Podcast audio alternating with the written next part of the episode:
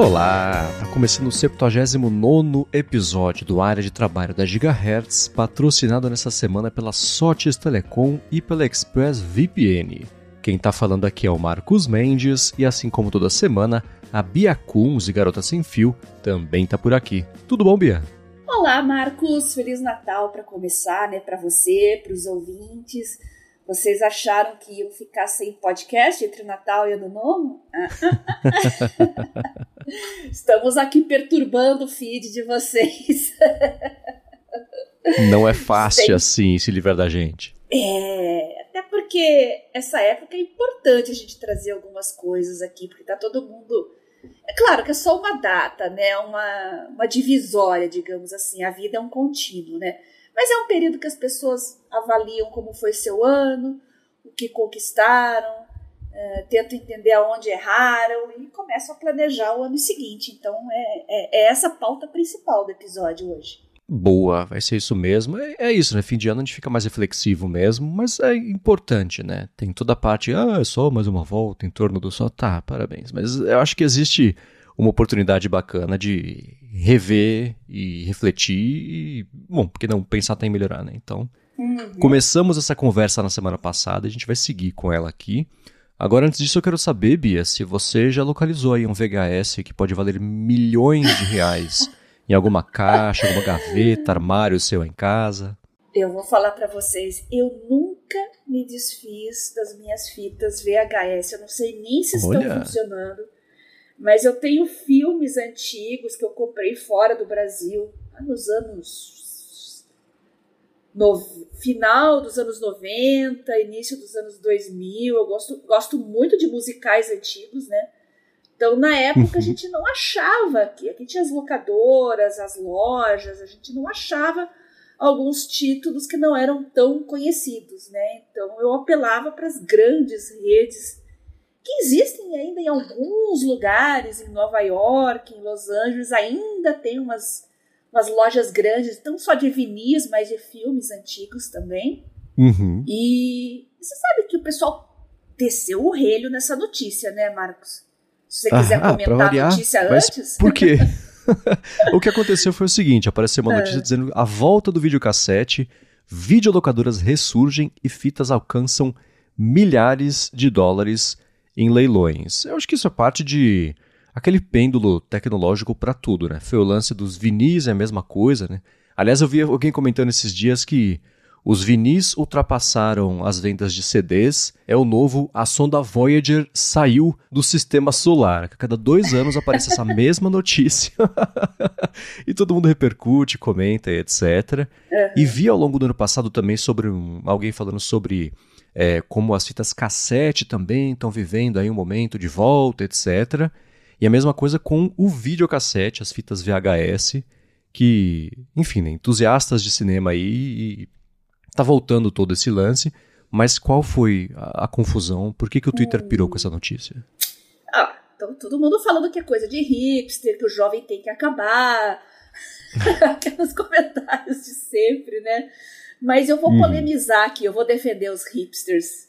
Não porque seja modismo, que você queira pagar de descolado, colocando um, um videocassete de quatro cabeças, seis, seis cabeças. Lembra que a gente brigava para ter o máximo uhum. de cabeças possíveis no videocassete? Ninguém nem sabia o que significava, mas queria os da Toshiba ah, que tinha mais cabeças. Eu dei oito cabeças, é, é, por aí. Mas é muito mais do que isso, gente. Isso eu vou puxar um outro assunto que a gente vai comentar, que é o filme que a gente comentou na semana passada, do Jim Kelly. Que eu hum. falei errado, gente. Vocês vão me perdoar. O filme não era aquele. Pois é, me desculpem, tá? O filme antigo era uh, The Happy Road, tá? Filme hum. em preto e branco, o outro era preto e branco também. Não são os filmes mais conhecidos dele. Então, a gente pode confundir às vezes, né?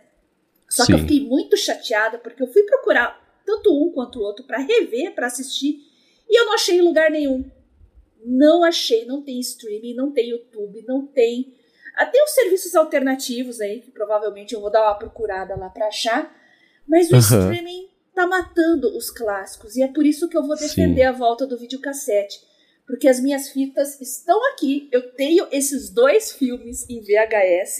Eu descobri que eu não tenho como assistir. Olha que mancada, né? Eu vou, eu vou caçar um videocassete em alguma loja de velharias por aí. O, uhum. o DVD player tá aqui ainda, embora não use mais há muito tempo. É, é, é complicado, né? A gente se rende às, ao streaming. É tão mais prático, né? Você tem um catálogo ali na tua frente, você senta no sofá, escolhe mas eu acho que o streaming está matando os clássicos. O que a gente vê muito hoje é que tem vários serviços de streaming também, e os títulos ficam pulando de um catálogo de uma empresa para da outra Sim. empresa, né? Isso irrita muita gente também, mas é tudo uma questão de contrato, de distribuição, qual distribuidora é de qual estúdio e faz contrato com qual plataforma é uma confusão, mas as pessoas ficam perdidas, né? Uh, o que é uma pena, porque o streaming para as empresas foi bom no sentido de diminuir a, a, pirataria, né? Ficou muito mais prático do que você caçar torrents por aí, vamos dizer assim, Sim. né? Mas é, muita gente está voltando para os torrents, mesmo depois de ter cedido ao streaming, justamente pela dificuldade de achar determinados títulos que não são tão badalados, clássicos, filmes antigos, e esse pula-pula de plataformas também. Ah, eu assino essa e assino essa. Mas você não quer assinar oito empresas de streaming diferentes, né? Uhum. Você quer ter, uma ou duas e acabou, né? Até porque agora cada estúdio tem a sua plataforma, né? Então você que tem mais afinidade com as coisas da Disney, por exemplo, você vai lá e assina a Disney. Eu gosto da Paramount, eu tenho uma certa afinidade. E tá lá, assino também. Então, no momento, eu tô só com uma Paramount e as duas que eu tenho de graça pelo Mercado Livre, lá que são a Disney e a Star Plus. Então, uhum. é irritante, porque eu quero ver algum filme antigo, rever, eu não acho em lugar nenhum, em nenhuma plataforma. Você não acha para comprar, às vezes até o YouTube que tem lá alguns títulos antigos, você acha às vezes para alugar né? Você compra ali e fica disponível 24 horas para você ver. Não acha? E, então, minha meta para 2024, a primeira de muitas que nós vamos falar nesse podcast, é comprar um videocassete de oito cabeças. é, é, é curioso e eu observo essa mesma coisa, assim, né? Antes era mais caro assistia a diversas coisas, etc. Mas era mais fácil porque você achava para comprar ou para alugar, nem que fosse o físico, mas mesmo o digital, né, com sei lá, a, iTunes Store, dava para achar essas coisas assim. Hoje em dia, se não tiver em catálogo de streaming, você provavelmente também não vai achar para comprar a versão digital. A versão física sai, vai no eBay, vai no Mercado Livre, você consegue encontrar. E aqui em casa, às vezes eu entro na vibe de ver uns filmes antigos e também eu comento, ah, Larissa, ah, Larissa já viu alguma coisa assim? A Larissa não viu? Putz, vamos atrás, vamos ver, sei lá. E aí, maior parte das vezes a gente não acha pra, nem para alugar, nem para assistir, nem para comprar, e é uma coisa que eu percebo cada vez mais frequente que é assim, né? Então, como você falou, é curioso, lá no comecinho da Netflix que tinha tudo, que não tinha concorrência, todo mundo se colocava ali para tentar surfar na estrutura da Netflix e uh, conseguir ali, uns centavos pelo stream ao invés da pessoa piratear aquele mesmo conteúdo. Mas hoje em dia, com essa. É, cada um tem o seu streaming, e aí eu já vi o pessoal falando, poxa, podia ter um jeito de você assinar vários de uma vez, né? Assim, reinventando a TV a cabo em praticamente 2024, né? Mas ainda assim, deve ser o que vai acontecer. Os próprios estúdios estão né, se juntando, esses dias apareceu a notícia aí da, da, Warner Discovery juntar com a Paramount, etc. Que parecia que a Apple queria comprar a Paramount, agora já está uma concorrência. Então essas coisas vão seguir acontecendo nessa consolidação de, de serviços, de plataformas, etc.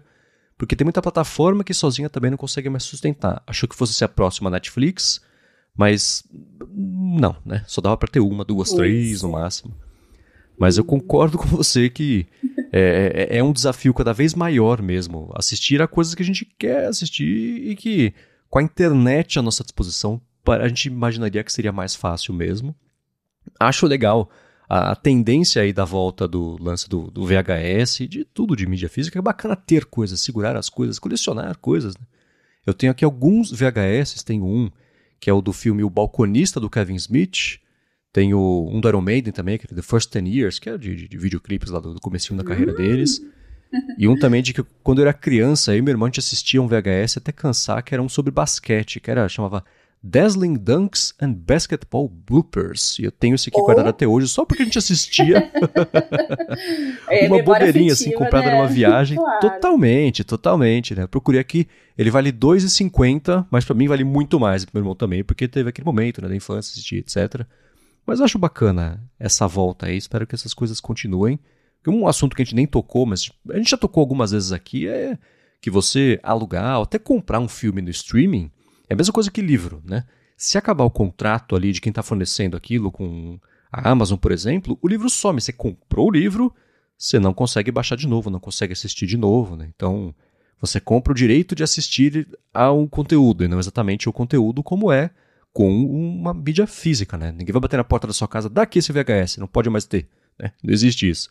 Uhum. Então, acho bacana essa volta aí, assim, com tudo que de tecnologias antigas que voltem à voga, acho legal, que traz um pouquinho de, de, sei lá, não só a parte saudosista de como é que era antes, mas também que apresenta coisas novas para uma geração nova, que é sempre bacana, né? Uhum.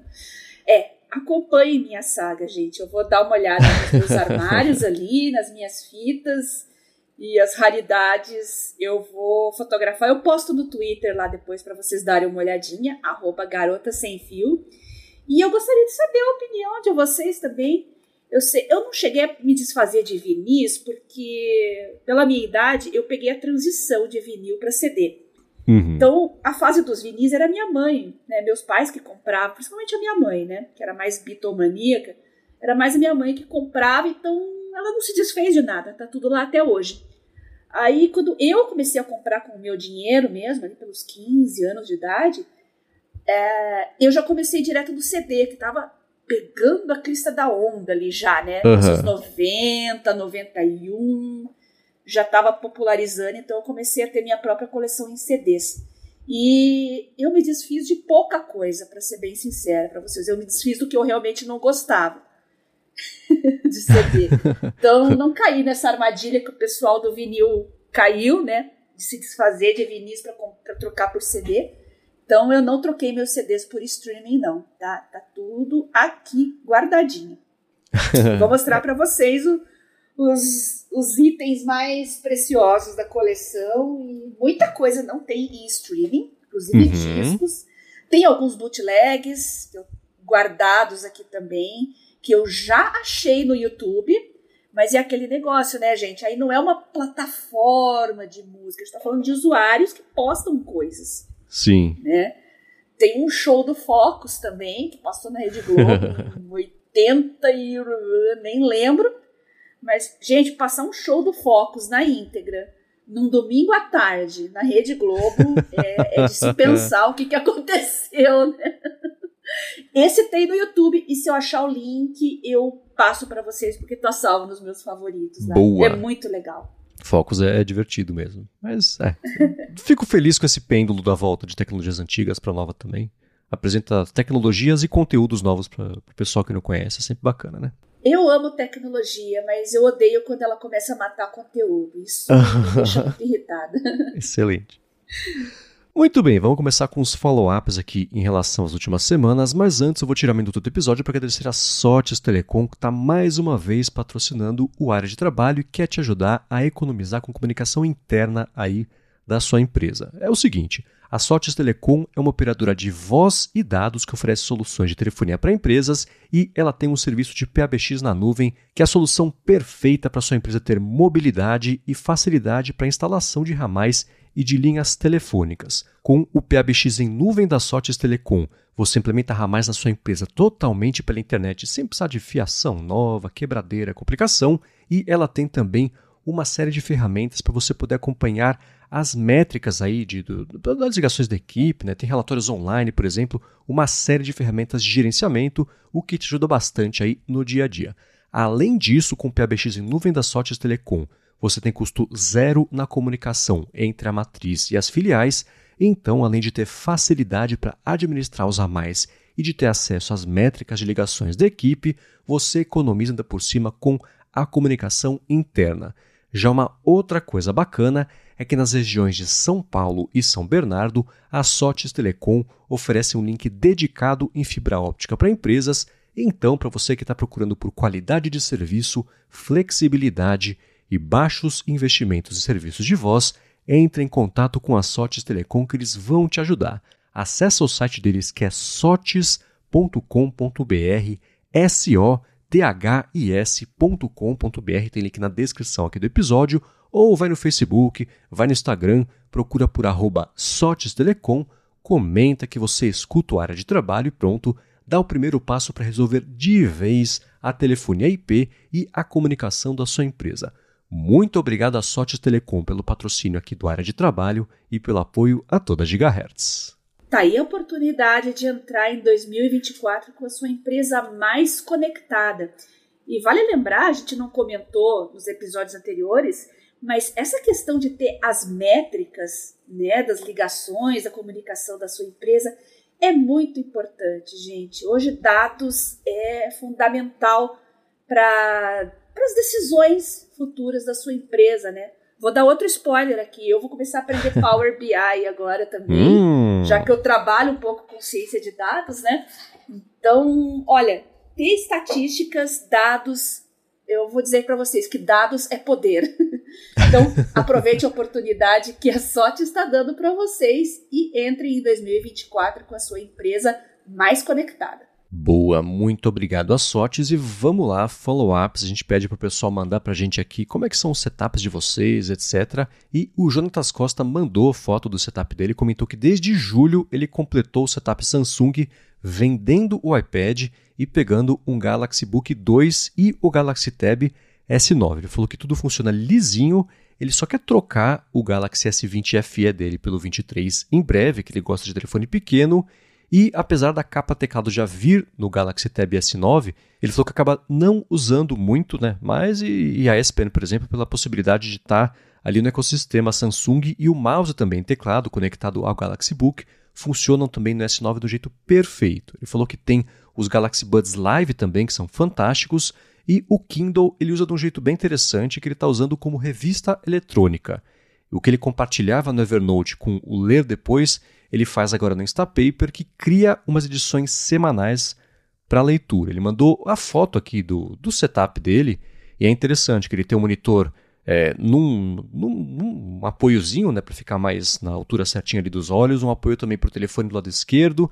Na direita é o laptop também com um apoio, tem ali um mousepad até grande, né, para usar o, o mouse, e tem ali o Galaxy Tab na frente com um case que tem a caneta. Achei bem assim, muitas opções de interações. tem monitor, tem o laptop, tem o tablet, tem o computador, o relógio está do lado ali também. E, enfim, eu vou deixar na descrição aqui o link para quem quiser ver a foto aqui do setup dele, para quem sabe inspirar vocês também, ou organizarem o setup de jeito diferente, ou até mandarem para a gente também como é que é o setup de vocês. Ah, eu já estou inspirada aqui, adorei o Galaxy Book, adorei os Buds. Ai, eu morro de vontade de ter os Buds, mas eu sou muito atrapalhada. Eu, eu não adianta. Fone tem que ser uma opção barata que se eu perder, eu compro no dia seguinte. Então, uhum. realmente, a não ser que eu use em casa. Pode ser uma solução, mas aí em casa eu prefiro aqueles externos, né? Extra auricular, é. então é, é um pouco complicado. Mas adorei, adorei o setup. Legal que ele está usando o Instapaper. Faz muito tempo que eu não experimento o Instapaper. Usei ele por muitos anos. Agora eu estou no Pocket há um bom tempo, mas estou chateada que o Pocket tirou a parte de curadoria de artigos. Sim, né? Porque eu sempre separava toda semana os meus favoritos e compartilhava no meu feed dentro do Pocket e jogava lá no Twitter também. Estava automatizado com a minha que, avisando que eu já fiz a minha seleção semanal de artigos, né? Avisava o pessoal lá no Twitter e o pessoal acessava diretamente o meu feed dentro do Pocket. Agora, uhum. o único jeito é compartilhar um a um os artigos nas redes sociais. Mas não é a mesma coisa, né, gente? Daí vocês vão abrir o link do artigo, vai salvar no seu Pocket ou no seu Instapaper, sei lá. Sendo que antes era um toque ali, né? Era só me seguir dentro do Pocket mesmo. Eu tinha dois mil e tantos seguidores lá. E você só clicava nos artigos que eu compartilhava e já lia direto no Pocket. É uma pena. Ah, eu queria muito que, que isso voltasse. Continuo usando o Pocket é, pago, inclusive, uhum. porque eu uso muito para pautas aqui para o podcast, para a CBN, porque o pago tem a opção de você fazer anotações e sublinhar, que para mim é importante, né? Eu tenho cinco minutos ali na rádio para falar às vezes, então eu tenho que ser concisa no que eu vou falar, então eu já marco os trechos mais importantes dos artigos, né? E é isso. Parabéns pelo seu setup, viu? Achei lindo, lindo, lindo. É, o Pocket, é, eu não sei, eles estão passando por um momento, não exatamente Evernote, a não ser que a Bendis compre, né? Mas ainda assim, eles deram uma boa secada em funcionalidades. Eles acabaram, por exemplo, com o aplicativo que eles tinham para Mac em agosto aí desse ano. Uhum. Eles falaram até que eles iam mudar um pouquinho o foco, etc. Tentei achar a notícia que não consegui, mas ainda assim eles estão. É, não é um bom sinal quando começa a fazer esses é. cortes assim, né? Pode ser com parte de um plano de visão maior, para você enxugar agora para na frente aí, né? Você conseguir ter mais grana e foco para depois lá na frente expandir de novo. Mas ainda assim, não é uma boa notícia quando começa a acontecer isso, até tirar recurso, é, né? Especialmente é, recurso que dá para entender, recurso. porque devia usar muito é. É, essa capacidade de servidor, etc. deles, né? Deram uma enxugada até nisso. Mas é uma pena porque eu adorava quando você compartilhava esses links, eu sempre achava coisas novas, a gente até discutia aqui uma coisa ou outra, ajudava bastante, né, a circular informações interessantes. É. O pessoal sugeriu algumas alternativas, aí eu não me adaptei com elas, experimentei todas. É, vou, acho que, experimentar o Instapaper de novo, embora não esteja exatamente infeliz com o Pocket, só estou chateada mesmo, né? Uhum. E não é uma assinatura cara, viu? Se eu não me engano, é 30 reais por ano. Então, para mim, vale é. super a pena e tô Sim. sempre renovando. Agora, seguindo com os follow-ups, eu comentei que eu preciso de um tênis novo para as corridas aí, seguir correndo, correr mais no ano que vem, a gente já fala sobre isso. O Gustavo Antunes falou que quis passar uma experiência própria, que é o seguinte: ele tem dois tênis que alternam nos treinos de corrida. Um é o Nike Downshift para treinos mais curtos e o outro é o Adidas Supernova Plus para os longões. Ele comentou que a diferença básica que ele acha sobre eles é o seguinte, né? O Nike é mais flexível, mas tem um amortecimento inferior, e o Adidas é inverso. Ele é menos flexível, mas tem melhor amortecimento com um sistema deles chamado Boost, que ele falou que até acredita que eu conhecesse, meu irmão já comentou sobre isso. E ele falou que sobre o teste de pisada, que você comentou, né, Bia? Ele falou que fez uhum. isso uma vez numa loja da ASICS, lá no Village Mall, no Rio de Janeiro, e se recorda que esse teste é gratuito e no final dá um relatório completo do teste e tentam vender, claro, ah, um tênis da ASICS claro. no final. eu acho que foi esse da ASICS que eu fiz, mas eu fiz fora do Brasil. Que inclusive uhum. foi decisivo para mim, funcionou super bem, foi bom para ASICS também, porque o Nimbus foi o que caiu como uma luva no meu pé. É impressionante. Eu não, nunca mais usei outro. Eu tô no, no, no, Nimbus da ASICS e no Wave da Mizuno, porque eu fiz uhum. os testes, funcionaram super bem e realmente a diferença quando entra no pé é brutal. Então, todo mundo que tá brigando com seu tênis aí, ou tá em vias de trocar, se tiver a chance de fazer esse teste aí, vale super a pena, porque não tem nada melhor que um tênis que caia como uma luva no seu pé. Sim. ah, não. É, tem. Tênis de corrida é uma coisa que eu descobri que é engraçado, que é que nem iPhone, assim. Sai o tênis do ano, o do ano passado é... ganha um desconto violento de preço. E você pensa, nossa, que louco, né? Que quanta tecnologia que nova tem que aparecer todo ano para tênis de corrida. As pessoas correm desde a Grécia Antiga e ainda segue sendo avanços anuais né, de tecnologia de tênis. Eu acho muito louco isso. E o meu irmão me mostra é. os dele, é, é, é, ridículo. Eles não pesam nada, tem uma estrutura é. de, de fibra, sei lá, super levinha, e alguns são mais flexíveis do que outros mesmo. Tem tênis que nem pode usar no tipo de corrida para outro, porque tem mesmo um, um benefício que seria até injusto com quem não tem esses tênis absurdos, né? Mas eu acho engraçado. É. O tênis sai custando R$ 1.200, daqui a pouco sai a versão Plus dele e o de 1.200 cai para 800. Eu achei muito engraçado começar a acompanhar isso aí. Não, gente, eu não pago isso em tênis de jeito nenhum. Uh, fora do Brasil, tudo bem, mas eu tô já há um bom tempo sem viajar. Então, nesse ano de 2022, eu troquei o meu Mizuno. Será que eu troquei? Eu troquei o meu Mizuno e comprei um de duas gerações atrás, que para mim dá na mesma, né? Só que é uhum. metade do preço do, da geração atual. Não faz. Realmente, se você já tem um tênis bom, a marca é boa, o modelo se encaixa com o seu perfil, você não tem que ficar se preocupando em, ficar atualizando tudo ano. É, né? Pra quem usa muito, corre muito, eu entendo, porque dá essa desgastada ah, mesmo. Claro, claro. Né? E, e, é engraçado porque eu lembro. Sim, né? Até Amador Plus, sei lá. Mas Amador é engraçado Plus. que eu tinha um, tênis aqui que eu usava para andar. E era um tênis de corrida, não esses, né? Os coloridões, uhum. com formato estranho, mas um tênis esportivo, acho que dá pra dizer, né? E usava tanto para andar normal quanto para correr. E aí, conversando com meu irmão, ele me, ajudou a comprar aqui um tênis de corrida mesmo, que é o que eu tenho agora. Eu tenho o tênis de andar e o tênis de correr. E é engraçado que quando eu troquei na primeira semana, na segunda, na terceira, foi assim, por um tempinho considerável, doía muito depois de correr com o tênis novo, porque é o jeito do pé se encaixar com a pisada nova, amortecimento novo, etc. Então essa mudança dá até medo de trocar de novo, que vai doer de novo. Mas acho que o começo do ano é uma boa oportunidade para fazer esse reset mesmo. Até puxando uhum. o gancho que a gente comentou agora há pouquinho, né? E tem no futuro próximo aí um tênis novo para mim. Boa. Muito bem, agora a gente falou sobre a questão de telefones em sala de aula e aquele lance que até você comentou, Bia, de deixar as crianças curiosas com acesso a uma biblioteca. E o Rambo lembrou de um cara que fez uma coisa parecida com um computador.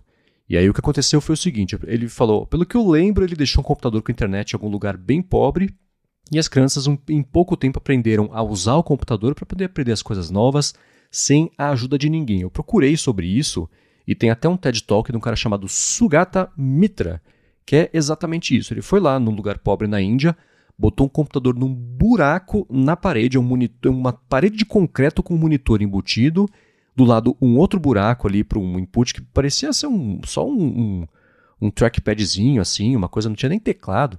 E aí, na altura da, da, cabeça de crianças, e a criançada foi lá aos pouquinhos, foi vendo e etc. Sem contexto, sem nada, em pouco tempo estava mexendo, estava aprendendo a tirar informação, de onde vinham as coisas, etc. E ele foi, ele começou a expandir isso para primeiro outros buracos em paredes com computadores, depois para escolas também. E é muito louco. Ele falou assim: crianças que nem falavam inglês, em dias, questão de semanas, começaram a não só aprender como é que interagia para achar as informações em inglês, quanto também começar a entender inglês, etc. Então, em lugares assim, ele falava assim: como que os dinossauros se extinguiram? Perguntava em inglês para crianças que não sabiam inglês lá em Nova Delhi elas pouco tempo já procuravam, já achavam na internet e tal, onde ia para a Wikipedia, ia para o Google, para o YouTube, achava isso, entendia qual era a pergunta, por que, que tinha sumido os dinossauros. Ah, quem foi Pitágoras? A mesma coisa, né? Então, ele, a conclusão dele foi a seguinte, que educação é um sistema auto-organizado, né, uma estrutura que aparece de jeito espontâneo, aí, sem interação externa, e o aprendizado é um fenômeno emergente que aparece com, observando coisas novas a partir de informações que que não existiam, que as crianças foram atrás e descobriram. Eu achei um, um estudo, um experimento bem interessante. É antigo, quando ele fez esse TED Talk, que já dá para ver ali, que é uma coisa antiguinha, já tinha 10 anos o estudo, mas eu vou deixar o link na descrição aqui, que eu achei bem interessante, até inspiradora a história dele com esse experimento aí, que ele passou a levar no mundo inteiro, fez uma outra parte que eles chamaram de Grandma Cloud, que eram vovozinhas e vovozinhos que doavam uma hora do tempo aí por semana para poder ensinar as crianças a fazer coisas também, etc. Achei esse experimento bem interessante. Muito bom. É, essa idade de 6 a 10 anos do, da criança, né, é uma fase fantástica porque eles estão assim no auge da curiosidade, estão explorando o mundo, então é, é, é a melhor idade para vocês deixarem livros à disposição. Não empurre as coisas, deixa só à disposição delas que elas naturalmente vão procurar. O mesmo vale para computador, como o Rambo falou, né? Uh, instrumentos musicais, excelente fase também para aprender a tocar um instrumento. O meu sobrinho está nessa agora também, está desenvolvendo o interesse por bateria, né? meu irmão tá. Falei para ele, pô, coloca ele para para aprender bateria e tal. Ele vê uma bateria nos shoppings, assim, ele corre atrás, né? É um instrumento que chama a atenção dele, né? Uhum. E é importante para desenvolver todas as áreas, né, da cognição da criança. Uh, então, vale a pena, essa idade é fantástica, né? E no caso do, do, meu irmão, né, eu falo para ele assim, ó, de repente tem um novo Nico McBrain aí chegando, né, meu irmão brilha o olho, né, só, o problema vai ser a mãe dele, ela vai querer me matar, né, é, mãe vizinhos, eu sempre penso nisso. Bateria não é um instrumento fácil, né, mas uhum. essa idade é fantástica, né, vocês têm que aproveitar ao máximo, porque o que planta nessa idade fica pro resto da vida. Não espere chegar lá aos 12, 13 anos, que nessa idade aí eles querem começar a paquerar, aí é ladeira abaixo, aí é só desgraça, começa a nascer os primeiros cabelos brancos. então aproveitem essa, essa fase da infância de explorar e conhecer o mundo, que para uma criança realmente é muito rica. Boa. Agora, Bia, a gente falou sobre. Eu perguntei pra galera sobre o navegador Arc há algumas semanas e a Browser Company, que faz o navegador Arc, publicou no YouTube um teaser do próximo capítulo na história da empresa. Eles. Tem uma coisa deles que desde o comecinho, sei lá, pra, não sei, não, não funciona para mim, que é eles gravarem todo o processo deles para tudo assim, mas sempre com essa pegada de revolução, de uma genialidade, que estamos todos testemunhando o lampejo de alguma coisa muito grande. Então, não sei, mas esse vídeo específico eles falam que vão lançar uma coisa gigante, que eles não falam o que, que é, que eles estão trabalhando, na verdade, nisso, que é o próximo passo da empresa, que, pelo que dá para ver nas entrelinhas, tem a ver com IA, óbvio, não tem como não ser uma coisa assim para lançar a partir de agora, e que eles querem expandir a, a presença deles para além do navegador e virar uma espécie de uma parte ou da internet ou do que significa acessar a internet para todo mundo. Eu não sei se com base nisso você consegue ter hipóteses do que pode ser, mas eu vou deixar aqui na descrição do episódio o link para quem quiser dar uma espiadinha aí nesse. Não é nem o trailer, esse teaser documental de algo que não existe ainda, não sei definir. Olha, eu não tenho a menor ideia, eu vou acessar o link, dar uma olhadinha e vamos lá, dar uns palpites aí, né? Mas só lendo assim, ouvindo você falar, cheio uhum. de mistérios. Eu não sei o que, pode ser de tão inédito assim. Uhum. Eles, é, uma parte do que eles mostram no vídeo parece ser uma uhum. evolução, uhum. basicamente, ali do Ark, do tipo assim, não quero a receita para não sei o quê. Eles falam assim, o caminho hoje é o caminho que sempre foi. Você procura pela receita, aparece o Google, você dá uma olhadinha nos, nos resultados, você acha o resultado que é bom para você, aí você acessa o resultado. Ele fala assim, se a gente cortar todo esse processo, você quer saber o negócio, te aparece lá direto o que você, o resultado do que você pesquisou. E aí eu, eu fico pensando que isso é bacana se funcionar, mas para mim parte do processo da pesquisa é eu entender os links que são melhores para mim naquele momento, no contexto que eu tenho, que não faz parte da busca, né? Eu busco rapidinho, eu uso a menor quantidade possível de termos para achar resultados, os, os candidatos uhum. a resultados que eu quero. E aí, com os resultados, eu vou fazendo a triagem para achar o, o que eu preciso, né? Eles querendo cortar isso pode ficar muito bacana, sob risco também de, de não exatamente piorar a experiência, mas é que nem a minha experiência com o Arc, na verdade. Eu tive que ficar brigando ali com o sistema para conseguir chegar onde eu chego do jeito muito mais fácil, no meu modo de navegar. Né? Então é interessante, é. mas tem que ser feito com, com, cuidado, porque não tem só um jeito de achar as coisas. Né? É, navegador basicamente é a mesma coisa em todos, então o que vai diferenciar são os extras, né? Que vai fazer uhum. você escolher um ou outro, o seu estilo de navegação, o seu estilo de trabalho. Agora, oferecer coisas novas realmente é difícil. Sim. Um segmento que está tão consolidado, né, na minha opinião, eu acho que não, não tem tanto mais o que explorar, até porque os add-ons já costumam cumprir esse trabalho, né? Uhum. Mas legal, se realmente aparecer alguma novidade, uh, eu acho que é para nós, nerds e geeks, acho que o que mais importa é o quanto de consumo do, do, dos recursos do sistema ele faz, né? É, você tem lá 500 abas e mais um player e mais um editor e mais um, um monte de coisa aberta ao mesmo tempo, né? Uhum. E se o teu navegador segura as pontas e cumpre muito bem, o usuário exigente tende a fidelizar. Sim. Então, Acho que depende do, do, público, realmente. É, vamos ver e acompanhar isso aí. Espero que seja legal. Tenho resistência a essas coisas, mas do outro lado, eu que gosta de tecnologia, fala assim: espero que seja alguma coisa bacana, é... que ajude a evoluir e andar para frente, porque tem a parte boa e a parte ruim né, da navegação ser a mesma coisa há 20 Verdade. anos, né? Então vamos ver, né? Uhum. É. Muito bem, concluindo aqui os follow-ups, você mandou. Eu não sei se você tirou de um dos grupos ou se é uma pessoa que mandou direto para você, mas a, o, o usuário, o ouvinte Vete, falou o seguinte: denúncia. Percebi ontem e hoje, quando vou escutar podcasts no Spotify, que sozinho ele aumentou a velocidade de reprodução. Estava em 1.2x e não em 1x. Ele falou: provavelmente eles querem que você ouça mais rápido. E ele percebeu também que não roda um podcast com vídeo no 4G se você desabilitar o vídeo. Né? Então, se você quiser ouvir só o áudio no 4G do que é vídeo, não está acontecendo. E ele falou que está bolado também, que ele paga o plano premium e mesmo assim tem inserção de propaganda dentro do episódio, que nem o Globoplay, né? Que você paga o plano e tem propaganda ainda dentro uhum. da navegação. É, é do Mundo Sem Fio, tá? Esse comentário ah, eu trouxe legal. porque eu fui atrás dessa informação e eu achei nas redes sociais muita gente se queixando disso. É, esse negócio de aumentar sozinha a velocidade é bizarro, na minha opinião, né? É aquilo que todo, a maioria dos usuários faz, não quer dizer que você vai querer também. Né? Eu uhum. gosto de ouvir podcast fora da velocidade normal, mas eu entendo que tem muita gente que faz isso. Tá?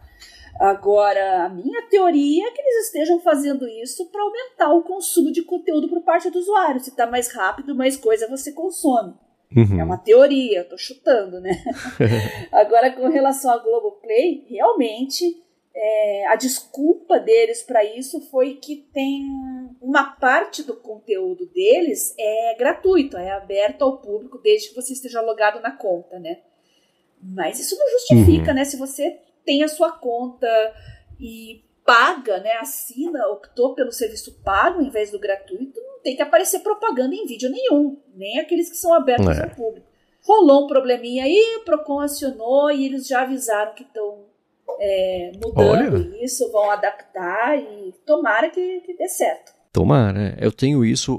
A Amazon faz isso, né? De mostrar propaganda. Você paga pelo negócio ainda antes de ver o que você quer Nossa, ver, tem a propaganda. É Apple TV Plus também faz isso, que é bem irritante. Eu acho bem. É feio. Uhum. Né? E o é. Spotify, esse negócio de acelerar me lembrou, sei lá, canal, especialmente americano, que só passa sitcom, eles também passam acelerado para poder enfiar mais propaganda durante o episódio. Né? O episódio tem 22 minutos, geralmente, então seriam 8 de propaganda. Coloca aí 1.3 ali você consegue 30% de espaço a mais para colocar mais propaganda, etc. Eu vi outro dia alguém comparando uma reprodução, sei lá, no computador de um episódio de Friends e ao mesmo tempo passando na TV. Você viu que via que perdia rápido o sync ali, porque tinha mesmo essa diferença de velocidade.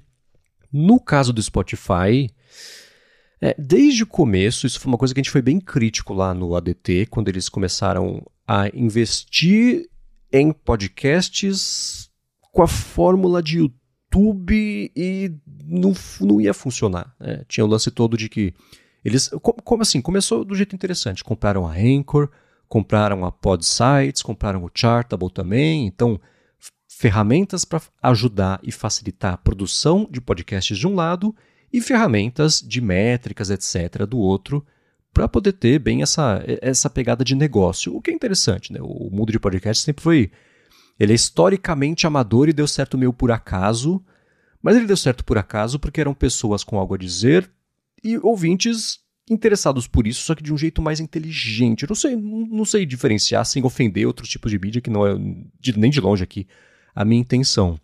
Mas aí o Spotify começou, ah, vamos gastar um bilhão de dólares em podcast. Gente, eles compraram a Gimlet Media, por exemplo, The Ringer também, Parcast. E começaram a fazer os podcasts exclusivos, o que aí sim é uma coisa que eu criticava bastante no ADT, sempre falei, podcast é livre, a fórmula de fechar o podcast da plataforma não funciona.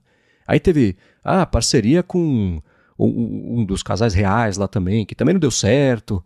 Então, ao longo dos últimos três anos aí, que eles começaram a investir bastante nisso, porque para eles sempre fez sentido, né? Se, se você escutar música, eles têm que pagar um, um, porcentagens de centavos de nada para artistas. Se você escuta podcast, eles não uhum. pagam nada para ninguém, né? E aí, se você escuta acelerado, escuta mais podcast ainda, então é uma coisa que fazia sentido economicamente para eles, numa escala, volume, milhões de milhões de pessoas escutando, etc. Mas ao longo dos últimos anos, os investidores falaram: tá, vocês gastaram essa grana toda para quê mesmo? Cadê resultado? O Spotify não teve resultado para apresentar, né? Aos pouquinhos, os podcasts que passaram a ser exclusivos foram percebendo que esse era um péssimo negócio, aí ou o podcast acabou, ou eles voltaram a ficar disponíveis aí em mais plataformas, aos pouquinhos foi meio que ruindo essa estratégia aí do Spotify com podcasts, o que, de um lado, é uma pena, porque era uma plataforma, as, das principais plataformas do mundo de escutar coisas investindo no mercado que eu adoro, mas, por outro lado, desde o começo eu achei que era uh, estranho. Não, não, não, funcionava ali essa fórmula de YouTube para podcast, porque sempre foi outra coisa, podcast, né? E os próprios youtubers, você vê, né, que, sei lá, podcast é coisa da moda, todos eles começaram a fazer, mas não vinga, porque não é o lance que eles têm interesse em fazer. E ouvinte de podcast não é besta. Dá para saber quando a pessoa está fazendo aquilo porque ela quer fazer, compartilhar, ou quando está fazendo aquilo porque tem que fazer como parte de um, uma plataforma grande de comunicação que o cara posta no, no, YouTube, no TikTok, no Twitter, no Instagram e também tem um podcast. Não, não funciona, né? O pessoal saca a diferença desse tipo de geração de conteúdo e o Spotify caiu no meio disso aí e eu acho que fez um, infelizmente, um péssimo trabalho, né? É, eu entendo que eles estão operando no vermelho ainda, que tem que fazer alguns ajustes de ordem econômica, mas eu sou contra qualquer coisa que atice a fúria dos usuários, principalmente uhum. usuário pago, assinante. Sim. Péssima estratégia, é um tiro no pé violento fazer esse tipo de coisa e é só você ver a, a Globoplay, né? Como a gente comentou o caso aqui, né? Enfureceu o, a base paga, que é a mais importante, é o filé mignon da base de usuários, né? Uhum. E as pessoas começam a ir embora, cancelam as assinaturas. E a sangria para estancar depois é difícil. É difícil recuperar a confiança daquele usuário que deixou o serviço frustrado. Então é de se pensar bem nisso antes de tomar qualquer decisão e tomar cuidado para não enfurecer o seu público pago. Uhum, exatamente. Bom, vamos lá parte final, reta final aqui do episódio de hoje. A gente vai ver pensando aqui nas metas para o ano que vem. Refletimos no último episódio sobre as metas desse ano. A gente vai agora falar o que a gente espera aí fazer, conquistar, conseguir para o ano que vem, prestar contas ao finalzinho também do ano que vem. Mas antes disso, eu vou tirar um minuto do episódio para agradecer a ExpressVPN, que também está patrocinando este episódio do Área de Trabalho. Quem usa a ExpressVPN já sabe e deve estar aproveitando muito nessas férias enquanto viaja uma conexão segura e estável quando tem que se conectar ao Wi-Fi de um hotel, de uma lanchonete, do avião, do aeroporto, coisa assim. E quem usa ExpressVPN sabe também que está fazendo isso sem perder velocidade na conexão. Então, para você que não usa ExpressVPN, quando você se conecta a algum Wi-Fi público, é provável que seus dados sejam observados, digamos, para saber os sites que você acessa, os servidores que batem, né? Lá os seus dados vão e voltam, os serviços que você acessa também, streaming, por exemplo, quais conteúdos, quais aplicativos, porque isso acaba virando dado de pesquisa, coisa assim, na melhor das hipóteses, né? Mas com o ExpressVPN é só se você se conectar ali nos servidores que eles têm, coisa de 100 países, que os seus dados passam a ser criptografados, nem a própria ExpressVPN sabe o que está fazendo, o que é excelente. E a parte de streaming, né, que é bem importante, é a seguinte: eu uso todo dia para isso. Se você acessar o serviço de streaming em outros países, o catálogo é diferente daqui do Brasil, por conta até do que a gente estava comentando agora há pouco sobre diferentes catálogos de direitos, etc., de exibição, contratos, mas com o ExpressVPN você consegue ter acesso a basicamente todo o catálogo do streaming no mundo inteiro, porque é só você se conectar a um país que você tem interesse, acessa o streaming e você vai ter acesso ao catálogo de lá que é diferente do catálogo daqui do Brasil. Eu estou usando agora direto na Apple TV, que tem suporte a VPN, para poder assistir as minhas séries, conteúdo, coisa no YouTube também. E uma coisa bacana, a mais bacana na verdade é a seguinte: se você for em expressvpn.com adtrabalho, você vai ter primeiro um mês de graça para experimentar, ver como é fácil colocar no seu telefone, no tablet, no computador, no roteador da sua casa, se você quiser. E aí, para assinar o plano anual depois desse um mês de graça, você vai pagar por 12 e vai ter 15 meses para acessar a ExpressVPN. Então, com isso tudo, são 16 meses pagando por 12 em expressvpn.com/adtrabalho. Muito obrigado, ExpressVPN, pelo patrocínio de mais esse episódio aqui do podcast e pelo apoio a toda Gigahertz. Lembrando que a gente está em época de festas, fim de ano, viagem. Então, a melhor maneira de você proteger você seus familiares de hotspots aí, de aeroporto, de hotel, de lugares que você não conhece muito bem, é assinar ExpressVPN. Aproveitem essa oportunidade, conheçam o serviço agora nas férias, explorem todas as funcionalidades. Tenho certeza que vocês vão adorar e se tornar assinantes definitivos. Muito obrigada, ExpressVPN, por patrocinar o nosso podcast ao longo do ano. Muito obrigado e vamos lá, Bia. A gente vai manter nesse ano aqui, mais uma vez, a brincadeira de fazer as metas, definir a meta profissional, pessoal e de tema livre também. E a gente pode ou ir trocando figurinhas aqui, cada um fala a sua de acordo com as categorias, ou fala tudo de uma vez, mas eu queria deixar você começar a falar aqui sobre as suas metas para o ano que vem. Então, vamos começar pela profissional? Vamos lá. Profissional. É, eu ainda estou na fase de transição, como eu já falei para vocês, mas já estou conseguindo me afunilar um pouco mais na área de medicina farmacêutica, que é meu, meu grande interesse. Eu gosto muito de imunoterapia, então eu estudo muito genética, estudo muito imuno, acompanho todos os lançamentos aí na área de onco, principalmente, né? É uma área que está evoluindo muito. Realmente a terapia com anticorpos é, é, é o medicamento do futuro. Edição genética, terapia com anticorpos. Então isso me chama muito atenção. E estou me aprofundando mais na área de ciência de dados. Né? No momento eu estaria mais como análise, mas eu quero mesmo ir para a área de ciência de dados e principalmente na área de medicina farmacêutica, genética, imunologia e vou agora nas férias aprender um pouquinho de Power BI, como eu já tinha dado spoiler antes para vocês, né? O campo pessoal também não é novidade nenhuma para vocês, o foco é a minha saúde. Aquilo que eu me propus a fazer em 2023, boa parte eu alcancei, estou dormindo melhor, não estou fazendo mais aquelas loucuras de virar madrugadas e minha saúde realmente agradeceu né, correspondeu ao, ao, ao modo gentil com a qual passei a tratar o meu corpo. E vou melhorar isso agora. Agora que eu estou de férias, eu vou ter dois meses de férias. Poxa, desde a pandemia, né? Primeira vez. Então eu vou tentar criar um hábito aí de assiduidade com relação à academia e exercícios. Né? Com relação a alguma coisa ao ar livre, o remo ficou de lado, não deu. Acho que não vai dar tão cedo, porque com esse verão pavoroso, não dá para pensar muito. Tem que tomar muito cuidado né, com os horários e realmente sair para remar às 5 da manhã não é uma coisa que dá tão certo quanto colocar o tênis e sair para correr, é. infelizmente. Né? então, essa parte de exercício ao ar livre, eu estou deixando em branco aí, eu vou avaliar no futuro. Com relação ao tema livre, olha, eu quero viajar mais, voltar a viajar mais por lazer, ver os meus amigos que eu só converso online.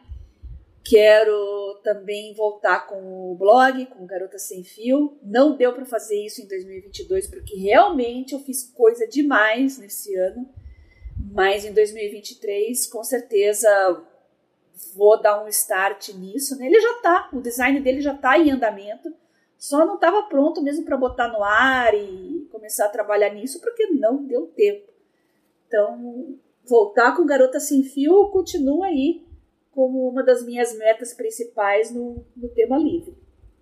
E as suas? Estou curiosa, Marcos. Vamos lá, as minhas. Eh, antes eu queria só comentar das suas, que eu, eu acho interessante. Não interessante, eu acho legal você adaptou as metas que você tinha para esse ano, que você acho que na metade já sabia que não ia cumprir, e ao invés de, ah, putz, remo ano que vem, ano que vem vai. Não, não é. Acha um jeito novo de, de sei lá, coçar essa coceirinha de vontade de fazer alguma coisa, mas adapta porque você sabe que vai fazer, né?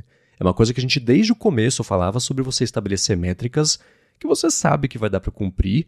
A gente falou muito sobre metas quantificáveis no ano passado, e acho que eu mudei um pouquinho de opinião a respeito disso, porque as que não são quantificáveis, eu acho que elas são. É, é, não é válidas também, não é isso. Qualquer meta é válida. Mas ainda assim, acho que elas é, é, dão uma, uma motivação diferente. Né? Não é porque ah, quantificável, se você não cumprir, você desanima. Não é isso. As que não são quantificáveis, elas também. Você consegue planejar um jeito de aos pouquinhos começar a fazer e ir cumprindo, etc. E quando você cumpre o objetivo, você sabe, você sente na sua alma que você cumpriu o objetivo. Não precisa de um número para te falar que você fez isso ou não, né? Então, é, eu, ao invés de metas quantificáveis, eu tenho. Sim, eu mudei um pouquinho o que eu pretendo fazer. A parte profissional é o seguinte: eu quero fortalecer o lado de negócio mesmo aqui da Gigahertz. A gente completou um ano e meio agora, vai entrar é, no segundo ano aí, na metade do ano que vem. Acho que a gente estabeleceu não só uma base grande e, e bacana de ouvintes, obrigado a todo mundo que ajudou a gente a chegar até aqui, mas eu acho que existe uma parte de negócio, e não falo só sobre patrocínio, mas de, de estrutura mesmo, de ser uma rede percebida pelo mercado como uma rede de podcasts, com essa importância e peso que, sinceramente, eu acho que merece, que a gente faz um trabalho grande aqui para trazer os conteúdos da forma que seja bacana, interessante, consistente também. Estamos aqui, dia 20, que de hoje, nem sei, 26 de dezembro, uhum. gravando, entre aspas, conteúdo. Então, acho que existe espaço para fortalecer isso, e agora que a rede se estabeleceu, o, o, o dia a dia da rede está estabelecido, dá para dar mais atenção para o resto da parte que, do que significa ter a gigahertz, sem abrir mão do principal, que é justamente fazer a gravação, entregar com qualidade e coisas interessantes aqui para todo mundo. Então, a profissional é fortalecer esse lado de negócio que nunca foi o meu forte. E tem uma questão importante aí também, né? Eu, toda vez, a gente já comentou sobre isso aqui, toda vez na, ao longo da minha carreira na publicidade, que eu fui colocado em cargos mais gerenciais, foi um inferno para mim e para quem eu estava gerenciando, porque o meu negócio é esse, aqui agora, mão na massa, é fazer e tanto a parte de, de, operacional de fazer a gravação, do planejamento da pauta, edição, a revisão, publicação, etc. Isso que eu, que eu gosto, que eu me divirto fazendo. Meu cérebro sente prazer nesse tipo de, de tarefa. A parte administrativa nunca foi a minha, mas ela é importante, né? Se eu quero empreender, tem que ter tudo isso, né? Até a rede crescer o suficiente para ter pessoas para fazer isso, mas para chegar nisso eu tenho que fazer essa parte. Eu e o Rambo, claro, mas ainda assim é, o Rambo tem a parte técnica que ele faz de um jeito excelente. A gente até. É uma coisa que a gente comentou no último ADT. O Rambo implementou um sistema super bacana de transcrições de todos os episódios já publicados até hoje e de um jeito automático Nossa, também episódios é um novos. Né? Para quem for, por exemplo, em gigahertz.fm barra adtrabalho barra 78, só para garantir para quem está escutando aqui o que acabou uhum. de ser publicado, vai no da semana passada, no player, tem um símbolozinho de aspas. Se você tocar no símbolo de aspas ou clicar, né, vai abrir uma janelinha com a transcrição sincronizada com o que está sendo dito, com busca também. A gente, e se você no episódio, no, no link do episódio, colocar .txt, abre direto a transcrição com uma fala por linha ali, tá super bacana. Ele fez isso tudo com o Whisper rodando numa, num computador é, remoto, usando o Macstation, etc. Uhum. Os detalhes disso estão no ADT e no último Olá Mundo. Eu vou deixar os links aqui na descrição. Enfim, a parte técnica que ele faz é excelente, a parte de negócio a gente vai dar essa fortalecida e vamos ver o que, que isso vai trazer aqui de resultado até o finalzinho desse do ano que vem. E a parte pessoal, ele esbarra um pouquinho na parte profissional, mas é, é por hobby mesmo, né? É aumentar meu envolvimento e conhecimento com IA, com o conhecimento sobre as tecnologias, como é que funciona por baixo do capô, etc. A gente já concluiu, ao longo desse ano, eu concluí pela milésima vez que eu não sou um programador, apesar de gostar do tema. Então eu vou adaptar a minha falta de talento para a parte de programação e compensar isso com conhecimento mais profundo sobre o funcionamento mesmo. Né? Saiu esses dias um, um estudo super bacana sobre como a Apple achou um jeito diferente de conseguir fazer um, um, um, um chat GPT, basicamente, rodar localmente no iPhone e ele ter o dobro do tamanho da capacidade da memória RAM, uma coisa que eu achei que se eu olhasse um ano e falar, que? Não sei nem como, nem o quê, né? Hoje eu já consigo olhar, ler o estudo, entender por que, que funciona assim, por que, que ela, qual que é a solução, etc. Escrevi sobre isso no, no Mac Magazine do último fim de semana, vou deixar o link aqui também. Então é isso, é, é compensar a minha falta de talento técnico para gerar programação com o entendimento mais abrangente de como é que funciona, o que significa, para poder até falar sobre isso de um jeito mais inteligente, melhor informado e trazer esse o que eu fazia com o loop matinal basicamente, né? entender as partes complicadas da notícia, mastigar, entregar do jeito rapidinho, fácil, leve, que dê para todo mundo entender. Então eu vou juntar isso tudo e esse vai ser meu envolvimento aí, não desenvolvendo ferramentas de IA, mas entendendo o que está acontecendo para poder ter essa essa visão aí do que vai rolar. Agora o tema livre eu vou falar para vocês que eu não tenho uma coisa muito definida. Né? Eu, assim como a Bia comentou, no ano passado tinha parte de exercício, seguindo ano que vem. Eu acho que vai ser por aí. Corrida engatou para mim super, do jeito super bacana. Eu corri nesse ano 100 km a mais do que no ano passado, então pretendo fazer esse mesmo vetor. Corri 520 km até agora, dá para exprimir mais uma ou duas corridas aí até acabar o ano. Então, pelo menos 620 km eu quero correr no ano que vem. Já estou vendo com meu irmão as corridas, né? a gente pretende fazer duas de 21 km no ano que vem, uma no meio do ano, outra no final. Então é intensificar e, e seguir é, é, o que já está bom, não precisa mexer muito. Agora é só seguir nesse vetor e vai rolar. Maravilha, maravilha. Ah, eu tenho muito que agradecer a IA também esse ano, porque foi o que mais me ajudou a organizar meu tempo e ser produtiva, porque eu fiz muita coisa mesmo esse ano, muita coisa. Eu não sacrifiquei minhas horas de sono, isso para mim é impressionante. e não é só uma questão de fazer mais e fazer de qualquer jeito, porque o meu desempenho melhorou. Eu consegui cumprir todos os meus compromissos, entreguei todos os meus trabalhos. Uh, na área profissional também, né? Trabalho de freelancer e tudo que eu consegui fazer, a maioria eu entreguei até antes do prazo, graças a IA. Né? Isso para mim é uma coisa fabulosa. A parte de apresentações, eu já falei muito aqui, não vou repetir tudo que a gente já falou aqui ao longo do ano. Uhum. Mas essa parte de apresentações me fez ganhar muito tempo, né? já que eu faço muita apresentação. E podcast também, a gente manteve uma assiduidade legal aqui. Quando aparecia compromissos ou então algum incêndio para apagar, a gente conseguia remanejar e a consistência de publicação foi excelente. Então, poxa, parece que fiz muita coisa e tudo foi redondo esse ano e boa parte é por causa das ferramentas de IA que eu aprendi a usar, a dominar e aplicar no, no meu dia a dia. É uma coisa sensacional e vou aumentar ao longo de 2000, 2024. vou incrementar mais ainda. Eu estou até recebendo sugestões aí de. Eu tô testando vários aplicativos que vocês mandam pra gente aqui. Tem um que é até de, de exercício físico uh, com o IA, que eu estou muito curiosa, Legal. me mandaram aqui. Eu vi que ele tem uma assinatura um pouco salgada, mas a premissa é tão legal que eu acho que eu vou assinar para conhecer e em janeiro, fevereiro, conforme eu vá usando, eu conto mais para vocês. Ah, não vou falar de todos os aplicativos aqui que eu estou testando, porque é muita coisa mesmo. Mas a partir de janeiro a gente vai soltando aos pouquinhos aqui para vocês e podem continuar mandando sugestões, dicas, comentários, prints uh, no meu Telegram, arroba BiaCunze, no meu Twitter, arroba Garota Sem Fio. A minha lista tá grande aqui e tudo que vocês me mandam, eu salvo. Até peço para dar preferência para o Telegram, porque a gente tem aqui um, uma pastinha de feedback que é compartilhado com o Marcos. Eu tenho uma pastinha aqui de coisas que eu estou testando, de links que eu tenho para assistir. Às vezes eu vejo, respondo vocês, eu não assisto na hora o link, não vejo na hora, mas tudo fica organizadinho numa espécie de to-do list dentro do próprio Telegram. E podem continuar mandando. Adoro as sugestões de vocês e muito do que eu alcancei esse ano com ferramentas de produtividade começou com dicas de vocês. Uhum. Nós somos muito gratos a isso. Mesma coisa. E sim, sigam. Aliás, a gente pediu no ano passado, vocês mandaram, vou pedir de novo. Mandem pra gente os objetivos de vocês, pra gente poder não só ter uma ideia do que vocês estão fazendo também, mas isso ajuda a inspirar a gente, ajuda a inspirar quem escuta aqui o podcast a também ir atrás de objetivo, ou que seja semelhante, ou ter uma ideia diferente de como cumprir o objetivo que tem aí que não conseguiu nesse ano, por exemplo.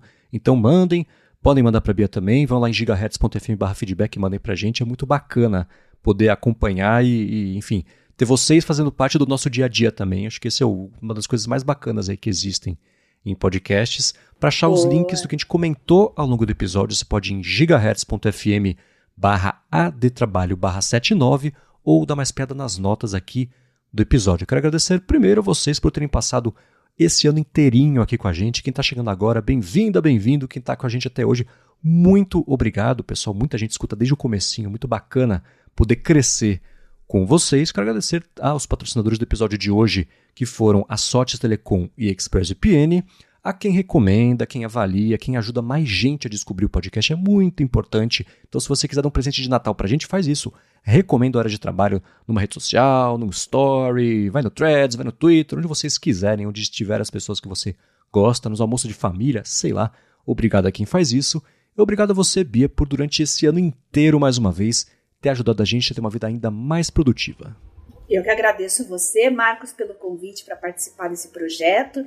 nossos patrocinadores que viabilizaram ele ao longo de todo esse ano. E vocês, ouvintes, que participam mandando dicas, comentários, sugestões, aplicativos para a gente testar. Continuem mandando. E vocês que são mais das antigas, que mandaram aí as suas metas, compartilharam com a gente. É, o que, que, não funcionou ao longo do ano? Eu acho que é, é, legal a gente compartilhar as vitórias, mas é nas derrotas que a gente precisa dedicar mais tempo para fazer uma autoavaliação, para acertar na próxima. Uhum. Entender onde a gente erra hoje é fundamental para a gente mudar de caminho e acertar na próxima vez. Então, eu esse ano tive pouquíssimos erros em comparação com o ano anterior, que foi quase que só erros.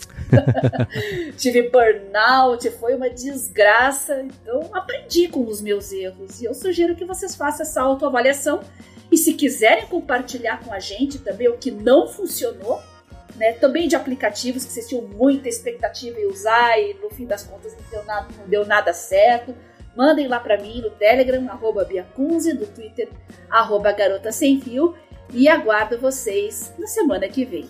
Boa, para quem quiser me achar, vai lá no Threads, procura por MVC Mendes. Eu apresento aqui na Gigahertz a fonte toda segunda-feira e área de transferência toda sexta-feira. Apresento para a Lura o Hipsters Fora de Controle, que é justamente sobre IA. E escrevo todo sábado para o Mac Magazine. É isso, pessoal. Beijoca sem fio a todos e até semana que vem. Até, até ano que vem. Ah, bom.